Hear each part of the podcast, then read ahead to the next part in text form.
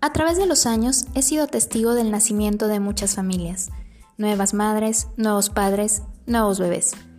Por medio de estas memorias, quiero compartir algunos de los momentos más entrañables, algunos dolorosos, pero la mayoría inspiradores. Mi perspectiva como profesional de la salud comprometida con el parto humanizado. Soy la doctora Fátima Guzmán y esto es Historias de Nacimientos, un podcast para Nacer Humano. Comenzamos.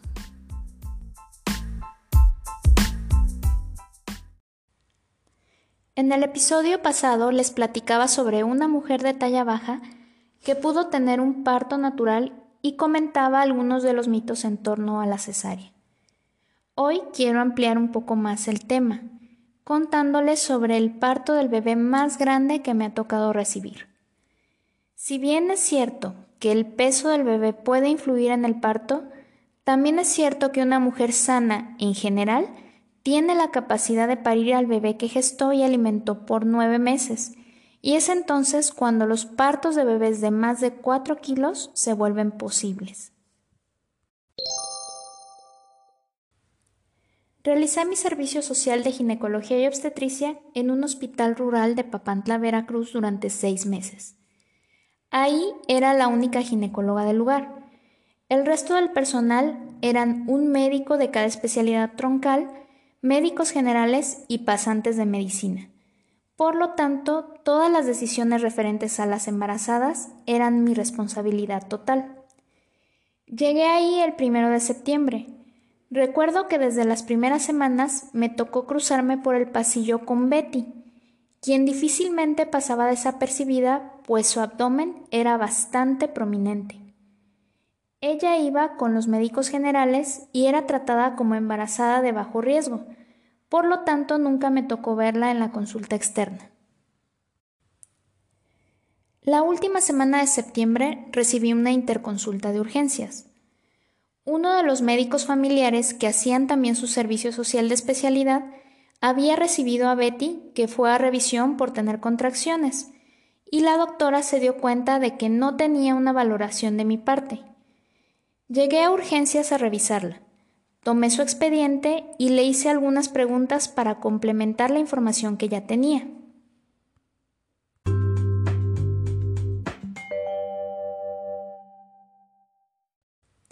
Este era el segundo embarazo de Betty. El anterior había sido cesárea, pero su hijo ya tenía cuatro años. De acuerdo a la fecha de última regla, estaba cursando con un embarazo de 38 semanas. Tenía estudios de glucosa normales durante su embarazo, por lo que al parecer no había diabetes gestacional. Pero también tenía un ultrasonido que se hizo en medio privado, en donde se mostraba un peso aumentado para el bebé y polidrapnios, es decir, tenía una cantidad aumentada de líquido amniótico. No había hipertensión ni otros datos que sugirieran enfermedad de la madre o el bebé, solo una gran pancita. El hospital contaba con un equipo de ultrasonido muy básico, nada que ver con lo que estaba acostumbrada a manejar en centro médico. Al ser mis primeras semanas usándolo, creía que ya podía hacerlo a la perfección. Pero el usarlo para revisar el bebé de Betty me tenía guardada una última sorpresa. Lo primero que noté al hacer el estudio fue que efectivamente había líquido amniótico en exceso. Al tomar las medidas de la cabeza, abdomen y fémur, el equipo me calculaba un embarazo de 40 semanas y para mi sorpresa un peso estimado de 3 kilos 400 gramos. Estructuralmente no se veían malformaciones y reuniendo toda la información que tenía llegué a la conclusión de que Betty podría tener un parto vaginal cuando éste se presentara. Solo recomendé dar datos de alarma y continuar su vigilancia de manera habitual. Una semana después, Betty inició con el trabajo de parto. Acudió a urgencias y fue recibida por un médico general que vio mi nota y la ingresó al área de parto para vigilancia del mismo. Recuerdo que ese día tenía guardia, así que por la tarde me pidieron que fuera a hablar con el esposo de Betty, quien se encontraba muy enojado porque aún no le habían hecho la cesárea a su esposa. Primeramente fui con ella para ver cómo iba. Como es costumbre en los hospitales públicos, la paciente estaba acostada en una camilla con suero intravenoso. Revisé que no tuviera oxitocina, ya que por su cirugía previa esto podría haber causado incluso una ruptura uterina. Y le hice un tacto vaginal solo para corroborar que ya tenía 6 centímetros de dilatación. Asimismo, le habían hecho un trazo de la frecuencia cardíaca fetal que revisé y estaba completamente normal. Llegué después con el esposo y en efecto estaba muy molesto.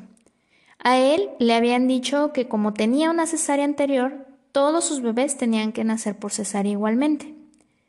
Platiqué con él explicándole que esa noción es incorrecta, que actualmente se prefiere una prueba de trabajo de parto a programar una cesárea, y que hasta ese momento todo se veía bien con ella y su bebé. La verdad es que no lo pude convencer del todo, Dejó de molestar a las enfermeras y a los médicos de urgencias, pero a mí me aclaró que él no estaba seguro de que su esposa pudiera parir.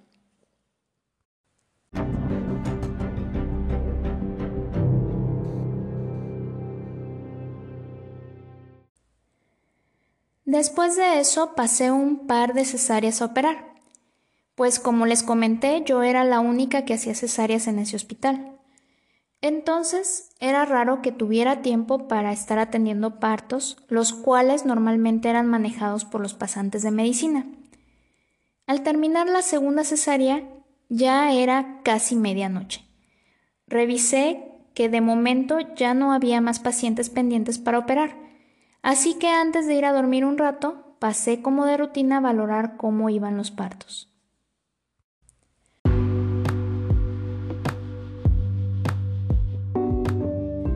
Había al menos cinco mujeres acostadas, con trabajo de parto activo. Betty sobresalía de las demás. Estaba en la primera cama y en ese momento traía puesto el monitor de frecuencia cardíaca fetal, el cual se escuchaba perfecto. Le pregunté al pasante por qué traía el monitor ella y me dijo que ella era la que tenía la mayor dilatación y estaba esperando a que estuviera lista para pasarla al expulsivo y recibir al bebé. Chequé el partograma, el cual mostraba un avance normal del parto. La última dilatación registrada había sido hace una hora y marcaba que tenía 9 centímetros de dilatación. En ese momento sentí una especie de corazonada. A pesar de que todo se veía bien para un parto fisiológico, que podía ser bien atendido por el pasante a cargo, preferí quedarme ahí y esperar el nacimiento. Después de todo, se trataba de una mujer con cesárea previa y cuyo esposo estaba molesto por la atención recibida. Lo mínimo que podía hacer es salir a avisarle cuando su bebé naciera y darle noticias sobre la salud de ambos.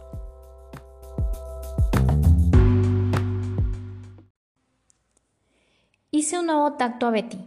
La dilatación estaba completa y el bebé ya estaba muy abajo, pero de inmediato llamó mi atención el tamaño de la cabeza. Se sentía enorme. Le pregunté si tenía ganas de hacer popó cuando tenía contracción, a lo que Betty me dijo que sí. Por tal motivo le indiqué al pasante que me parecía buena idea que la moviéramos al expulsivo en donde la colocamos en una posición semisentada y ya en esa postura más cómoda Betty comenzó a pujar.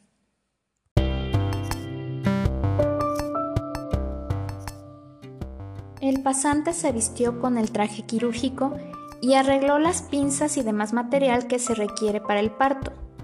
Lavó la zona genital con jabón quirúrgico y un poco de agua y colocó los campos estériles como el protocolo hospitalario nos enseña que debemos hacer en un procedimiento estéril. Cabe aclarar que en el parto esto no es necesario, pero dentro de nuestra formación estas medidas son rutinarias y muchas veces no cuestionamos su utilidad. Mientras él hacía todo esto, yo lo veía desde un lado con los guantes puestos por si fuera necesario intervenir de cualquier manera.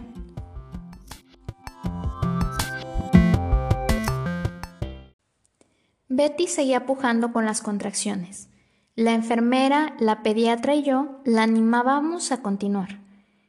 Pronto se empezó a ver la cabeza del bebé. Con cada pujo se veía más y más. El pasante que atendía el parto hizo una episiotomía cuando el periné se encontraba totalmente distendido y la cabeza a punto de nacer.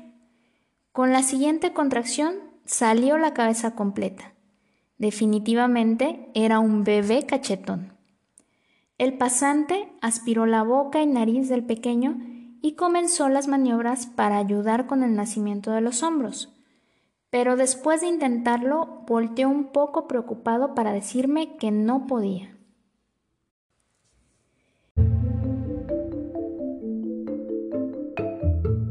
Enseguida le cambié el lugar.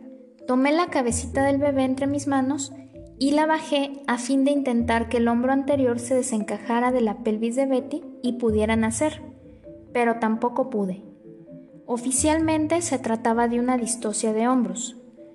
En los bebés macrosómicos, es decir, aquellos con pesos mayores a 4 kilos, una de las complicaciones que puede llegar a dificultar el parto es que posterior al nacimiento de la cabeza los hombros queden atorados en la pelvis de la mamá y sea indispensable realizar ciertas maniobras para lograr que pasen y pueda ocurrir el nacimiento.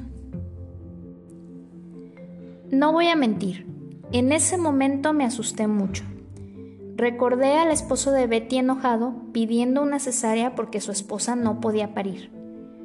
¿Qué cuentas le iba a entregar si no podía ayudarlos en ese momento? Pero afortunadamente el entrenamiento lo tenía, a diferencia, por ejemplo, si mi pasante hubiera tenido que enfrentar el problema solo. En ese caso, no quiero ni pensar que pudiera haber pasado. Le pedí al pasante y a la enfermera que me ayudaran a sostener las rodillas de Betty lo más pegadas a su abdomen que se pudiera. De esta manera la pelvis se abre un poco más y da mayor oportunidad a que el hombro del bebé brinque la sínfisis del pubis que lo está atorando. En esa posición intenté desencajar el hombro sin éxito nuevamente. Y entonces metí un par de dedos para mover el ángulo del hombro y volverlo a intentar. Afortunadamente, el hombro saltó el obstáculo que lo detenía y pude proceder a sacar también el hombro posterior y finalmente el resto del cuerpo que ya salió con mucha mayor facilidad.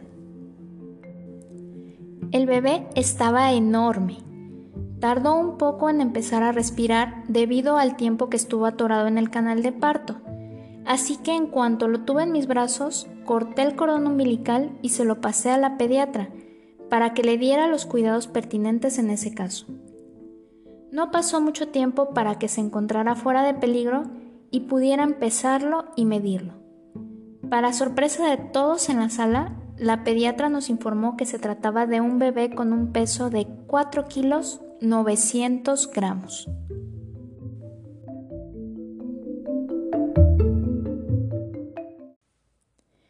Después del nacimiento del bebé salió la placenta completa. El sangrado era el esperado y la cicatriz de la cesárea previa estaba intacta. Betty se encontraba contenta y a la vez sorprendida al ver el peso de su hijo, aunque le informaron que tenían que dejarlo unas horas en cunero ya que debido al peso y a las dificultades del nacimiento podía presentar algún deterioro de su salud, por lo que era necesario vigilarlo un tiempo. Mientras tanto, yo, al momento de tomar el portagujas, que es la pinza que utilizamos para suturar, no pude hacerlo. En algún momento de las maniobras de extracción del bebé me esguincé la mano derecha. Al principio no me di cuenta, pero después de que bajaron los niveles de estrés, ya que vimos que tanto Betty como su bebé se encontraban en buen estado de salud, hasta ese momento me empezó a doler la mano. El pasante tuvo que reparar la episiotomía mientras yo tomaba un antiinflamatorio y me colocaba un poco de hielo en la mano. Cuando terminaron de suturar, revisé de nuevo que todo estuviera bien con Betty y la mandamos a piso para que descansara.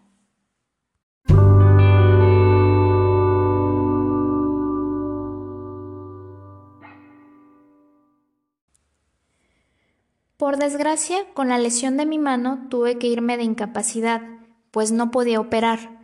No fue nada grave y afortunadamente una semana después ya estaba de regreso. La pediatra me informó que el hijo de Betty tuvo algunas dificultades de adaptación y cursó con un par de hipoglucemias por su sobrepeso, pero afortunadamente ya tenía varios días que había podido ser dado de alta a casa sin mayores complicaciones.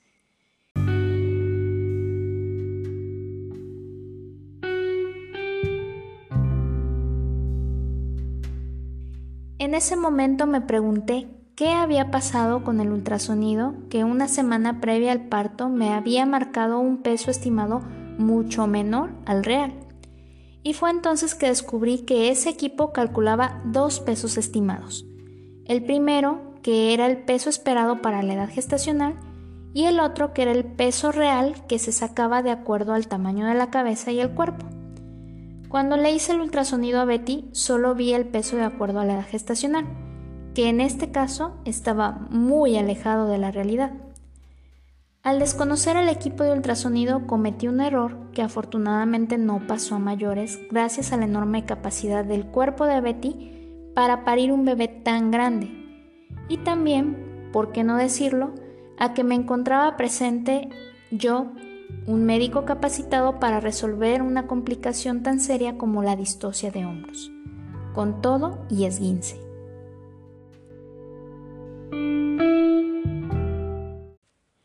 Unos meses después, también en Papantla, con mi equipo de ultrasonido básico, pero que ya sabía manejar a la perfección, detecté otra paciente cuyo bebé tenía un peso estimado de 4 kilos 900 gramos. Aunado a otras situaciones, decidimos que la cesárea sería la mejor opción. Y al nacer, el bebé nos sorprendió pesando 5 kilos 300 gramos. Hasta la fecha, el bebé más grande que me ha tocado recibir.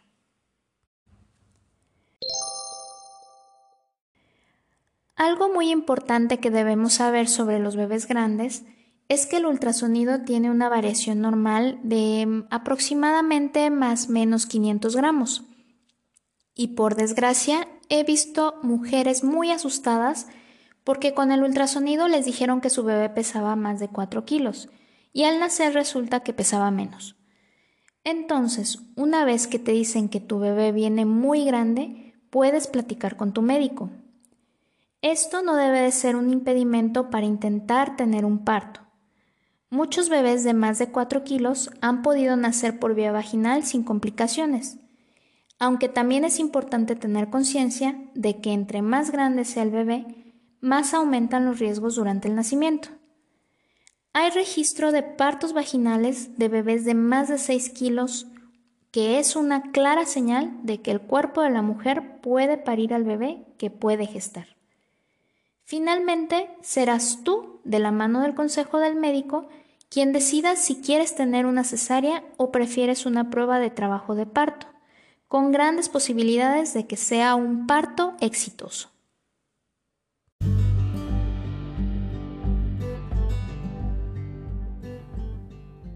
Esto es todo por hoy. Los invitamos a seguirnos en nuestras redes sociales, nuestra página de Facebook Nacer Humano y a través de nuestras cuentas en Twitter e Instagram.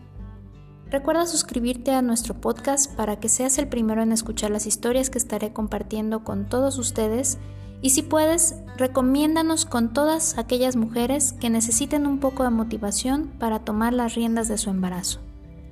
Soy la doctora Fátima Guzmán y me despido deseando lo mejor para todas ustedes y sus bebés. Hasta la próxima.